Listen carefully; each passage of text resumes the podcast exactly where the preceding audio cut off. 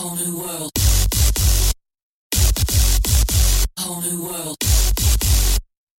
欢迎来到五岁都要懂的国际观频道，我是 Lara。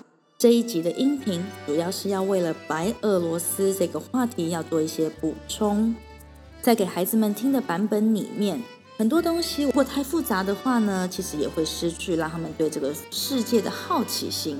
但是我觉得其实是可以在这个音档的部分哦，将我所得到的一些资料呢，向大家分享。首先我们讲到呃，俄罗斯的名称是怎么来的呢？俄罗斯它叫做 Russia，那它的俄文名字呢，叫做 RASIA。RASIA 以日文来讲，他们会翻译成露西亚。那其实这个是一般我们在翻译国名的时候，我们比较会用直接的音译法。呃，Russia 或是 Rus，Rus 呢，它指的是说俄罗斯的这个古老的民族，他们是属于罗斯族，他们叫做 Rus。Rus 呢，它其实是一个弹舌音，子音的弹舌音的开头。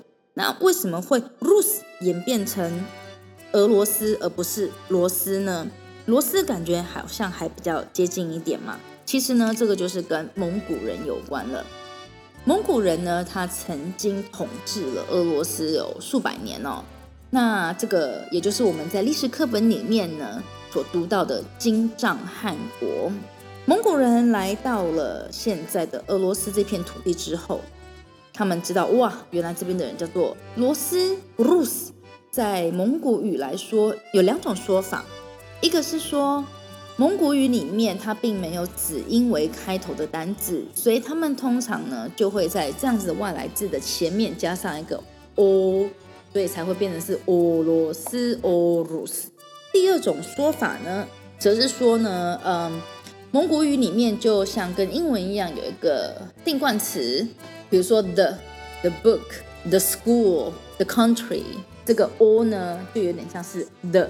的概念哦，至于到底是哪一种呢？可能是第一种说法，支持第一种说法的人可能会多一点。那这个是俄罗斯这个名称的由来。为什么我会在这集里面特别去解释这个俄罗斯的名称？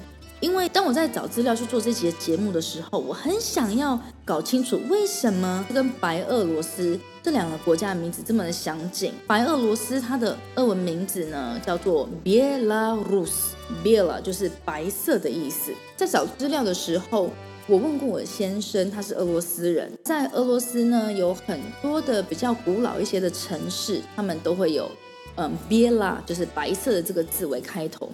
因为在以前的这个城墙呢，可能是白色的，所以他们，比如说像 Bielago，哦，这也是一个城市白什么什么的名称。我们因为毕竟是要跟大家讲的嘛，所以就觉得说啊，那我们再多做一些功课。这个众说纷纭哦，有人说 Biela 可能是代表是一种正统性，因为蒙古入侵到了现在的俄罗斯之后，其实，在俄罗斯这个地方呢，它本身就已经有。因为俄罗斯非常的大，我们知道它的东边到西边范围呢是非常的广的，在这一大片的西伯利亚的平原上面呢，其实住着各自有不同的类似像原住民，我们现在讲的爱斯基摩人，然后也有雅库奇亚，它是在比较靠近贝加尔湖这边的人，那也有呃像蒙古一样的朝鲜族，所以当蒙古进来之后，其实。在经过这数百年之间的通婚啊等等啊，那各式各样的民族早就已经算是交融融合了。在现在俄罗斯境内，其实就超过了一百个种族，所以我们可以说俄罗斯它完全就是一个混血儿国家，包含我自己的先生哦，他都是混血儿。他的妈妈呢是达旦族，所以他基本上是白皮肤啊，黑头发。那有些达旦族的眼珠子是。深色的那有一个很有名的达旦族的女生呢，她的名字叫做欧素，她超漂亮的一个歌手，我很喜欢她。我等下可以放一个连接在下面，有一首她的歌。她的眼睛，她的眼珠是超碧绿，像猫一样，好美好美。那我先生的爸爸呢，他则是亚美尼亚人，所以他可以说是高加索人 （Kafkas）。那其实呢，当我们在讲战斗民族，战斗民族呢，其实讲的就是这些高加索人，因为他们比较骁勇善战。那么呢，我们以为的这个哇，白皮肤、蓝眼睛、金头发的古老的罗斯族呢，也就是斯拉夫族。那这个斯拉夫族呢，其实他现在在俄罗斯的境内，其实已经可以说是没有这么多了。所以白俄罗斯呢，他们认为蒙古人入侵到了俄罗斯，建立了金帐汗国。金帐汗国他们是有点往，呃，往西边再往下面，它是到乌克兰，它并没有往上到白俄罗斯这个位置。然后再加上呢，白俄罗斯的右边呢，它也有大片的森林挡住，所以当时候并没有被入侵。他们还是会觉得说他们是比较纯正的古斯拉夫人，所以白也许就有一种纯正正统的意思。那这也是其中的解说法之一哦，大家可以参考一下。在二零一八年的时候呢，白俄罗斯其实有向大使馆呢，有向中国大使馆提出证明的要求，因为他们的中文翻译叫做白俄罗斯嘛，但是呢，他们希望把“俄”这个字去掉，因为我们常常就会说“俄国”“俄国”或是“俄国的什么”，所以“俄”这个字呢，其实就有点是俄罗斯的一种代表，但是白俄罗斯认为他们是。跟俄罗斯是完全独立、完全不同的国家，他们希望呢有自己的一个很主权的、很明确的完整性，所以呢应该把“俄”这个字去掉。毕竟呢，真正能够代表这个民族的是罗斯 （Rus），所以他们就想要更名为白罗斯。不过因为白俄罗斯这个名称用的实在是太久了，所以就算改成白罗斯。也没有人特别的去注意，或是它的辨识度实在是太低了。所以到现在呢，虽然两年过去了，可是，在国际上或是一般的惯用称呼，还是一样叫它叫做白俄罗斯。为什么要提这件事情呢？他在提出证明这个运动的时候呢？有一个非常大的点，就是他希望大家可以认识到，它是一个完全主权独立的国家，不要让它跟俄罗斯有太大的牵扯。那是因为在这个的前一年，俄罗斯的总统也是万年总统哦，普京先生，普京呢就跟白俄罗斯的卢卡申卡呢提出来说：“哎，这样子吧，我们两个都是俄罗斯，就让我们来建立一个呢更伟大的民族国家吧。”好，那我们这两个国家呢合并起来，我呢就修改我的宪法，对不对？我就让我们两个国家成为一个大的，不知道共和国或者大的怎么样子的一个名称，那你就可以来当这个自治区的区长。那你觉得，如果你是白俄罗斯的总统卢卡申卡，你能够接受吗？你就是根本就是在开玩笑吧？所以呢，卢卡申卡在后来的几年呢，其实他是想要切断他跟俄罗斯之间的一些很紧密的关系，因为其实白俄罗斯呢有百分之八十的经济呢，全部都是跟俄罗斯有关的哦。在二零二零年这一次的总统选举的候选人里面呢。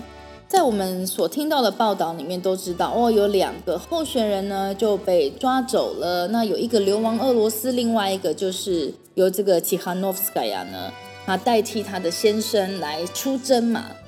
但是你知道吗？一个被抓起来跟一个被流放的这两个人呢，分别他的身份呢，一个是 Gazprom Bank，Gazprom Bank 就是俄罗斯的石油能源银行派驻在俄罗斯的代表。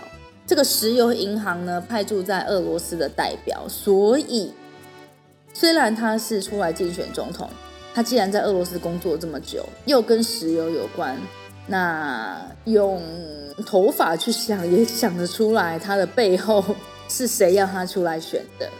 第二个人呢，他是白俄罗斯一个很大的科技园区里面的 IT 负责人。这个 IT 的科技园计划呢，基本上也是跟俄罗斯一起合作的，或者是俄罗斯就是在他背后，所以他会出来选。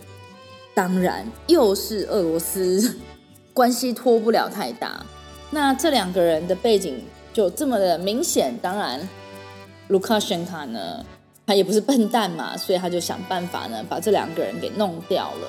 原因就是什么？他当然不要他的国家被普京给控制住，所以这个意图很明显，他不要跟普京呢当好朋友了。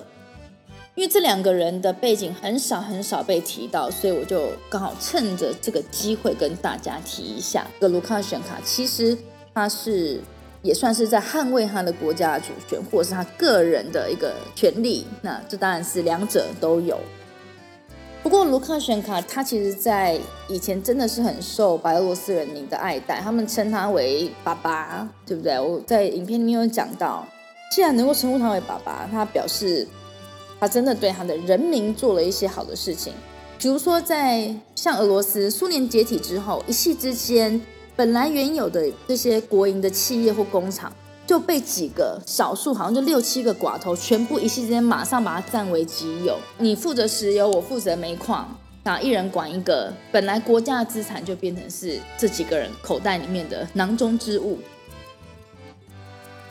白俄罗斯的总统呢，卢卡选卡，他没有让这样子的事情发生。他认为资产是归国家的，他不应该被少数的寡头给占走，所以他很坚持的维护住了白俄罗斯他们最大的生意，他们的经济命脉呢，他们没有石油，没有矿产，他这边有一个运输石油的管道，那左边呢就到欧洲去，到欧盟去，那右边呢就是俄罗斯的这个石油要运过去。当然，俄罗斯的 Gazprom 它的石油公司呢，很想要把这条管道呢给买下来。买下来之后，什么东西就是化什么化最诶，含水会动吗？化最诶当吗？有石油又有管道，当然就无敌啦。白俄罗斯的总统卢卡申卡呢，他一直坚持住，并没有把这条管道呢贱卖给俄罗斯。他的人民就是一直抗议嘛，就说为什么你什么事情都要听俄罗斯的总统呢？我们明明就是想要跟欧盟在一起啊，我们想要靠往这个比较发达的、民主的、进步的这一些西方的西欧的国家，为什么你要一直跑去找俄罗斯呢？这个又独裁又落后，然后又又很不透明又专制的地方。其实卢卡选卡他根本也没有太多的选择的机会，毕竟他。这样子的专制的方式，其实欧盟的人呢是不太接受他的。往右走也不是，往左走也不是，该怎么办呢？那到后来，他其实跟普京的关系就也不是很好。不过呢，到今天为止，因为家里发生了这么大的事情，又被欧盟制裁了，所以他不可能去寻求欧盟的帮助，自己国内他又压不住，怎么办呢？只好打电话给。老大哥，曾经的老大哥普京，再一次寻求他的帮忙。那么这一次呢，白俄罗斯的命运到底会怎么样？真的很希望说，白俄罗斯的人民呢，这次能够战胜，因为这个是一种不只是跟白俄罗斯的人民有关哦，其实这也是可以是一种在包含俄罗斯之后的命运该怎么走，这是非常非常关键的事件。目前这个抗议的活动呢还在持续当中。虽然俄罗斯的总统今天公开的宣布说他会全力的支持跟帮助卢卡申卡呢来解决他的国内的问题。这就是我今天的补充，到这边为止。希望这样子的内容呢，让大家对于白俄罗斯还有俄罗斯的关系能够有更进一步的认识。好五岁都要懂的国际观频道成人版，我们下次见喽。